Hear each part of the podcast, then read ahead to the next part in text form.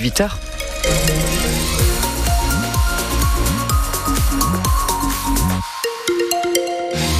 Mot sur vos conditions de circulation dans le département. Sur les autoroutes de l'Hérault, rien à signaler. Ça coince sur la N113 de Bayargues jusqu'au niveau du Cresse. Et puis toutes les entrées de l'agglomération Montpellier-Rennes également, c'est compliqué.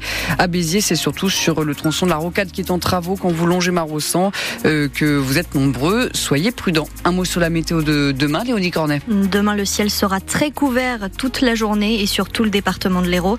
Les températures seront comprises entre 5 degrés le matin et 17 l'après-midi. Un homme a tué sa femme devant le tribunal judiciaire de Montpellier. C'était en début d'après-midi vers 14h30. Il a ensuite retourné l'arme contre lui. Le drame a eu lieu dans la rue devant plusieurs témoins. Nous avons pu rencontrer deux d'entre eux qui travaillent au tribunal et qui souhaitent rester anonymes. Nous, on était à l'intérieur au moment où ça s'est déroulé. Et en fait, on a entendu beaucoup de grabuge euh, en bas. Euh, notamment, on a entendu un des deux coups de feu. Puis on a entendu quelqu'un crier tout le monde à terre. On était à l'étage à ce moment-là. Et c'est là qu'on a compris qu'il se passait quelque chose. Donc on a cherché à se réfugier. Et, euh, et donc là, on est resté dans la confusion quelques minutes. À chaque seconde, on se disait un peu peut-être que dans une seconde, on n'est plus là. Et ensuite, oui, effectivement, on a pu appeler les collègues, celles qui étaient dehors. En plus, au moment où ça s'est passé, et elles nous ont dit vous pouvez revenir. Il y a deux personnes qui sont mortes. Donc au début, on se dit pour de vrai, il y a des gens qui sont morts. Et, euh, et, oui, après on a vu les corps, euh, donc euh, voilà. De, depuis la fenêtre du bureau, on les voyait encore? Ouais. Bah, j'avais jamais vu un cadavre avant, donc effectivement, euh, ça fait quelque chose. Ça va rester en tête quelques instants, quelques quelques jours, quelques semaines, on verra. Le président du tribunal a écrit un mail au personnel les assurant de sa présence à leur côté. Le ministre de la Justice a tweeté également pour apporter son soutien au personnel du tribunal. De son côté, le maire de Montpellier, Michael Delafosse, parle d'un acte atroce. Tout ce que l'on sait sur ce drame est à lire sur notre site internet francebleu.fr. Les écologistes du Pic Saint-Loup ont mené une action à l'intermarché de Jacou pour demander une rémunération des agriculteurs au juste prix. Ils demandent la bonne application de la loi Egalim. Une dizaine d'agriculteurs se sont aussi donné rendez-vous au carrefour de Latte ce matin. Mobilisation cette fois à l'appel de la coordination rurale. Ils ont dénoncé le manque de clarté sur les étiquettes des supermarchés. D'autres actions sont prévues juste avant le salon de l'agriculture. Une femme de 73 ans a été secourue par des passants à Saint-Guilhem-le-Désert cet après-midi. Elle a failli se noyer dans un cours d'eau. Saine et sauve, mais en hypothermie, les pompiers l'ont emmenée à l'hôpital.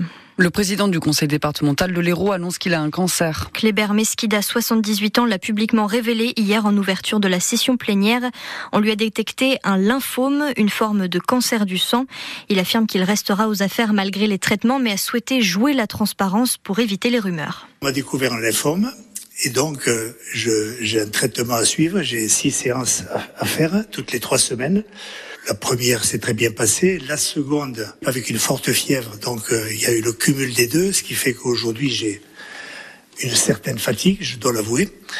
Mais je peux vous dire que ça n'entame en rien, ni mon moral, ni mon physique, ni ma volonté, ni ma, mon engagement plein et entier au service de l'institution. D'ailleurs, euh, ils le savent ici, euh, je sors de ma cure le matin, l'après-midi je suis au bureau, je continue mon activité, mais j'ai tenu à le dire publiquement, je n'ai rien à cacher, à le dire publiquement pour éviter toute interprétation, toute spéculation. J'ai suivi les conseils du roi Charles qui a dit, dis tout avant qu'on en dise trop.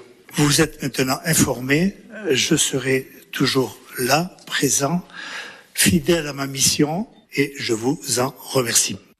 Des gens du voyage sont de retour sur le parking du Buffalo Grill de Saint-Jean-de-Védas. Une quinzaine de caravanes se sont installées illégalement la semaine dernière et sont toujours là aujourd'hui.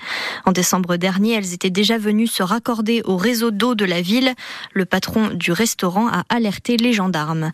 Des surveillants de la prison de Villeneuve-les-Maglones appellent au blocage demain à 6 heures du matin. Ils dénoncent des conditions de travail qui se dégradent et une surpopulation carcérale. D'après le syndicat Force ouvrière, 960 détenus vivent là pour moins de 700 places et certains dorment sur des matelas. Et puis le tennisman bitérois Richard Gasquet l'emporte face au Kazakh Alexander Shvechenko au tournoi de Doha. C'est sa première victoire de la saison.